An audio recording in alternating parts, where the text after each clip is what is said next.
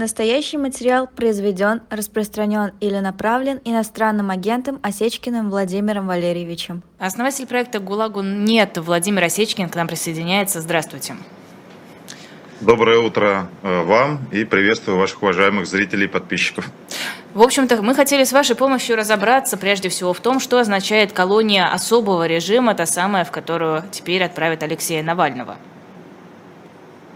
Ну, еще меньше прав, еще меньше э, свобод, еще больше ограничений и еще больше физической опасности лично для Алексея Навального. Потому что все-таки в колониях особого режима отбывают наказание э, заключенные, осужденные за особо опасные рецидивы, как правило, совершившие какие-то жуткие насильственные преступления, убийства, неоднократные изнасилования, разбой, грабежи, хотя э, иногда туда попадают и те, кто там 10 раз подряд что-то украл и просто совершает все время рецидивы.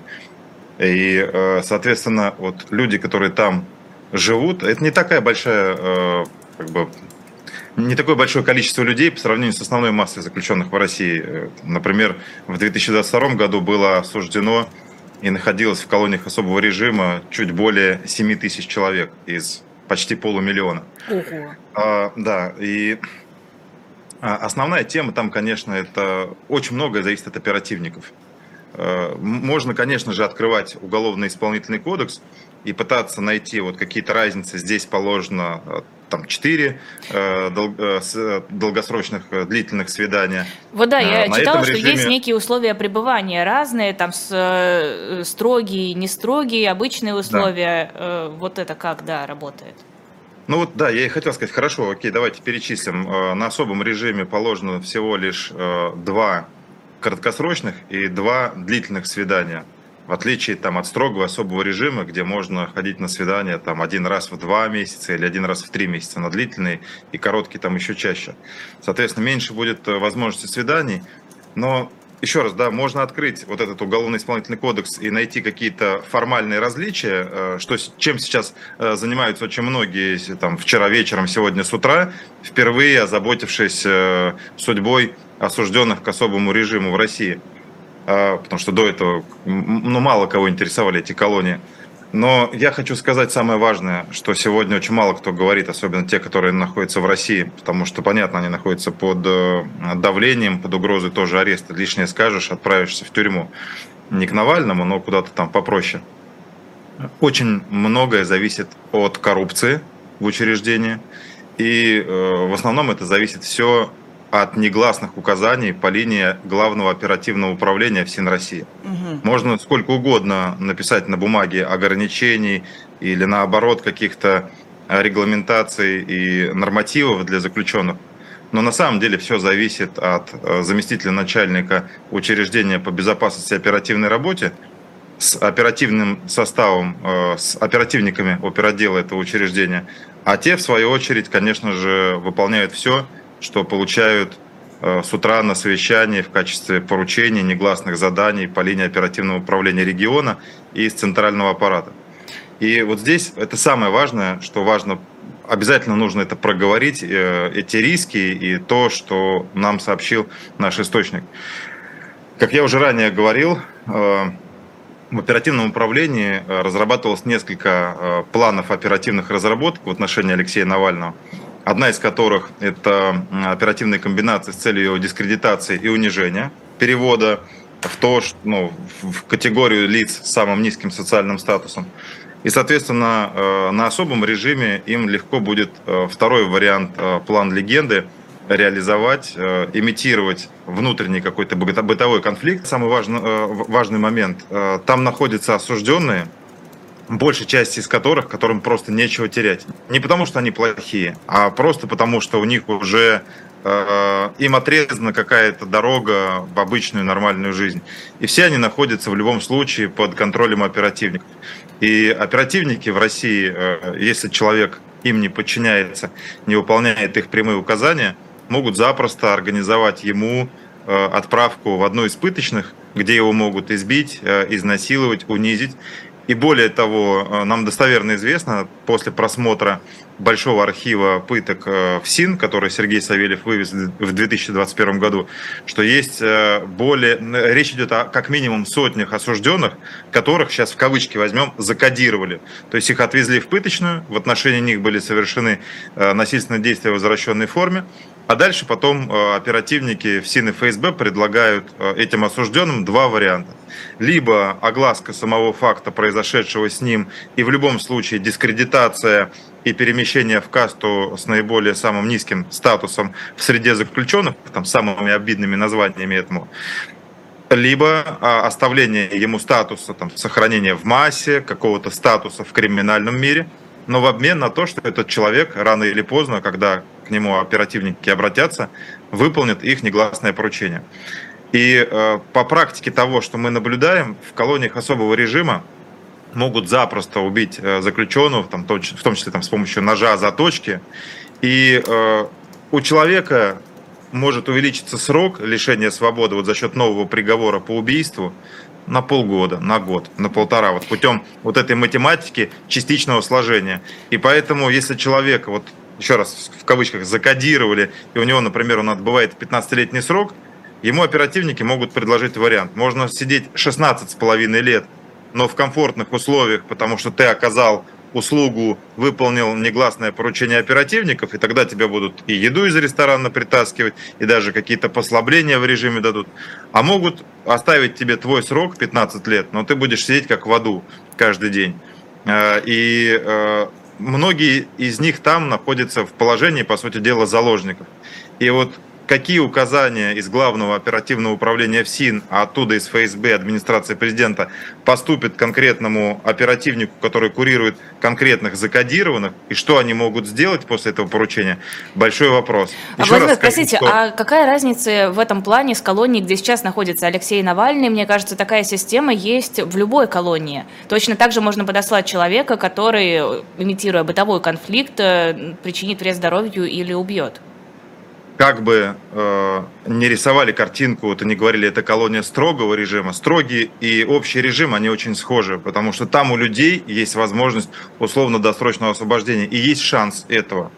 Э, в колониях особого режима э, это, это там, за гранью статистической погрешности и подобные вот УДО и смягчения получают только те, кто является так называемыми активистами, кто работает на администрацию, на оперативников, выполняет их указания и приказы.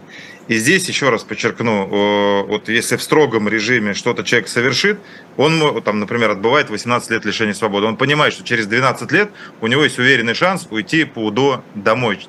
Там и 6 лет, там 5 лет, 4 года оставить в виде условно-досрочного освобождения. А в особом режиме они знают, что вот ему дали 17 лет или 18, он будет сидеть весь этот срок. И вопрос в том, как он будет сидеть. И если ему предложат улучшить его комфортные условия для какого-то убийцы, который до этого уже убил несколько человек, в обмен на то, что он там поможет и выполнит, как ему объяснят, там, задачу государственной важности, вот о чем я говорю, а об этом риске. И это важно проговорить. Не для того, чтобы запугивать кого-то, а для того, чтобы мы это огласили здесь сейчас, чтобы те люди, которые нажитны сегодня, вот эти вот планы оперативных разработок в отношении осужденного Навального Алексея Анатольевича рассматривают, чтобы они понимали, что об этих их секретных планах уже в курсе журналисты, тысячи людей, и если они пойдут вот подобным путем, и завтра или там через полгода вдруг мы узнаем какие-то новости о внезапном конфликте внутрикамерном э, или в прогулочном дворике между Навальным и кем-то из осужденных за точкой, чтобы они четко понимали, что они не смогут это списать на какую-то там бытовую сцену, ссору, склоку и так далее. Они прекрасно должны понимать, что мы знаем, что именно они контролируют судьбу и безопасность Навального. И что лично начальник главного оперуправления ФСИН и руководство ФСИН отвечают за его жизнь в данной ситуации. Владимир, вы готовы с нами еще минут на 9 задержаться? Нам разрешили продлить немножко трансляцию. Конечно. А, про, вы говорили, что все зависит э, в наибольшей степени от руководства колонии, но ведь важно еще, какая колония. А, всем известный черный дельфин, насколько я понимаю, другие колонии а, также известны э, своим своими условиями, скажем так, крайне жестокими и э, выходящими за рамки законодательства, есть понимание, куда могут отправить Алексея Навального и какие будут условия там? Ну, да, сейчас я встречал в интернете статьи, и вот на, как бы это называется, хайп, они сейчас, э, вот, некоторые пытаются на этом э, въехать, собрать, э, там, видимо, какое-то количество читателей, зрителей, подписчиков, и поэтому поднимают названия колоний, в которых отбывают наказание, осужденные к пожизненному сроку лишения свободы. Очевидно, что ни в «Черный дельфин», э, ни в что-то подобное Алексея Навального не посадят. Во-первых, он точно ничего не совершил э, из там, актов терроризма, в результате которых погибли люди, либо убийства двух и более лиц, чтобы его посадили на пожизненный срок лишения свободы. Поэтому совместно в одном учреждении э, с осужденными к пожизненному сроку лишения свободы Алексея Навального, конечно же, не поместят и не смогут уже сфальсифицировать и придумать ничего задним числом. Э, он останется в колонии особого режима. Э, но при этом, да, э, эти учреждения, они находятся рядом, непосредственно там, через забор, там во многом их охраняет там, один конвой, то есть какая-то общность этого есть. Но, конечно, это будут самые обычные колонии особого режима. Другой вопрос, что внутри колонии особого режима есть тоже градация. Есть обычные условия содержания, есть строгие условия содержания, камерный режим. Есть облегченные условия содержания, которые напоминают вот эти вот бараки, помещения отрядов в колониях строгого и общего режима.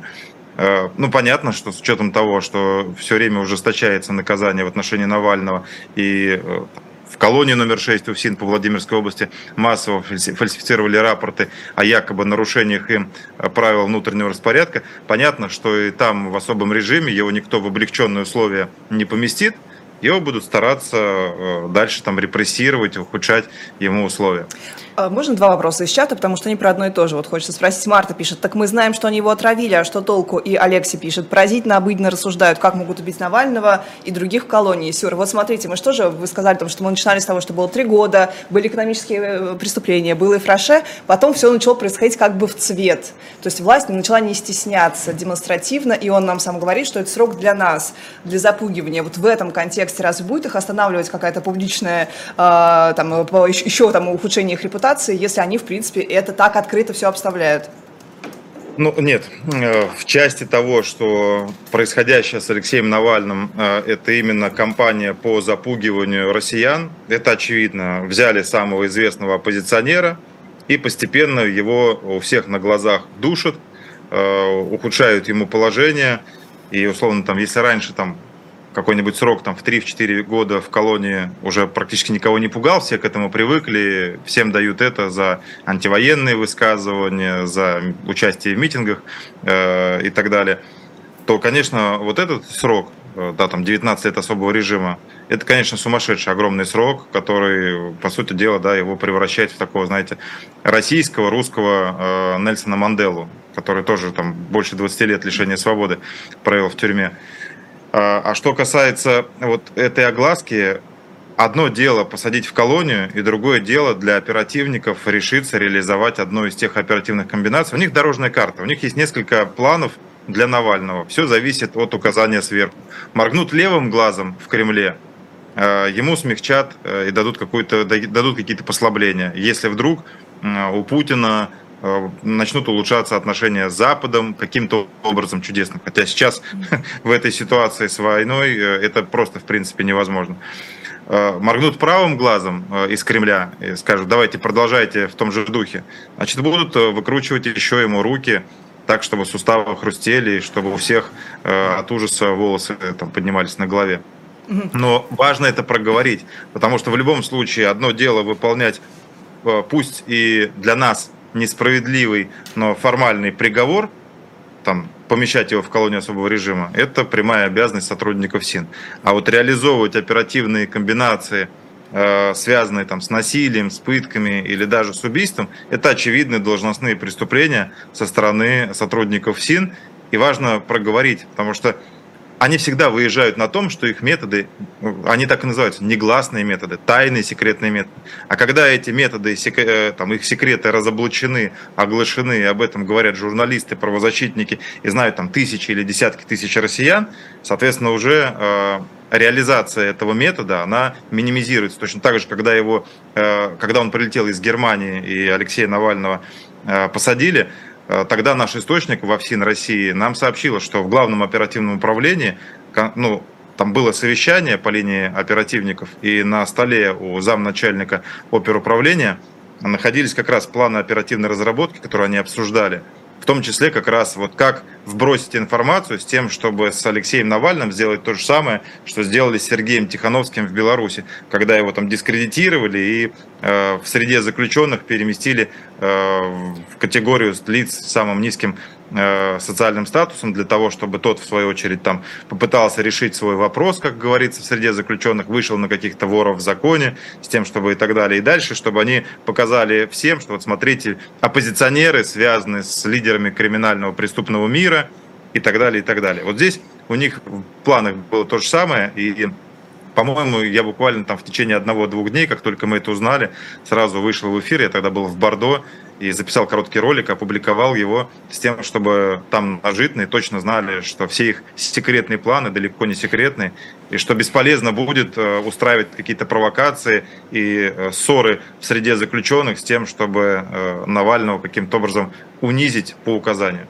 Поэтому здесь как раз самое важное проговорить то, что они там планируют, чтобы они твердо знали, что даже если они вдруг решатся вот из-за помаргивания Путина правым глазом там это делать, чтобы они четко понимали, что об этом уже знают, и рано или поздно, там, при, после там, транзита власти или в какой-то другой момент, в любом случае э, они будут привлечены к уголовной ответственности как организаторы этого. Это будет многих останавливать, кстати говоря. А есть ли какая-то возможность из колонии особого режима поддерживать связь, э, как делает сейчас Алексей Навальный, публикуя что-то через, наверное... Адвокатов? Ну, через каких-то доверенных лиц в своей социальной сети? Ну, здесь, наверное, я думаю, что, скорее всего, ведут это все, это все-таки его там члены его семьи и его ближайшие помощники от его имени. Понятно, что в режиме онлайн Алексей Навальный не может ничего там писать и публиковать. Он находится э, в строгих условиях содержания, там, там все жестко. На особом будет еще меньше возможностей. Поэтому, конечно, э, ну, наверняка его сторонники, его команда будут продолжать вести его аккаунты. Но находиться в каком-то онлайне, э, в колонии особого режима, в ее статусе, но нет, конечно, это нереально. А, чат прям вот спрашивает про обмен. Вот насколько, по вашему мнению, это опция такая реалистичная, что ли, сегодня? Но он же не гражданин иностранного государства, чтобы проводить обмен. Хотя история знает э, того же Медведчука, когда Киев его отдал в обмен на азовцев. Да, как бы вот. Итак. Сразу вы вспомнили. А, ну, наверное, да, конечно, это фигура для торга, но вопрос в том, э, какой ценой это все дастся, и какую цену Путин за него объявит. Э, это, это ровно та же история, когда э, если помните, Иван, да, журналист mm-hmm. из Wall Street Journal, он когда полетел в Россию, я, я ему сказал, что он летит туда, где его захватят и будут держать в качестве заложника для обмена. Он тогда не поверил и говорил, но у меня же паспорт, у меня же паспорт США. Вот здесь в данном случае, э, безусловно, у Путина задача иметь больше там, тузов в рукаве, больше Иванов Гершковичей, больше Алексеев Навальных для того, чтобы торговаться Западом. Но проблема этическая для Запада. Если здесь с этой стороны э, хорошие люди, там, журналисты, оппозиционеры, точно там не совершавшие как чего-то страшного, то Путин-то хочет кого выменивать, обратно забирать оттуда? Свою агентуру, которую они отправляли в Европу э, или в другие страны для того, чтобы совершать что-то страшное, например, там какие-то заказные убийства и так далее. Поэтому здесь, э, насколько я понимаю, Путин ставит Запад перед таким очень непростым выбором. Они же не предлагают каких-то там, политиков оппозиционных там обменивать или что-то. Это же речь идет э, конкретно о освобождении головорезов и убийц э, в обмен на Навального. Запад на это наверняка пойти сейчас э, сегодня не сможет. Спасибо огромное. Э, это был Владимир Осечкин, основатель проекта ГУЛАГу.нет. Лиза Лазерсон и Лиза Никина провели этот эфир. И после короткой плашки к вам присоединится Сергей Бунтман и Алексей Венедиктов.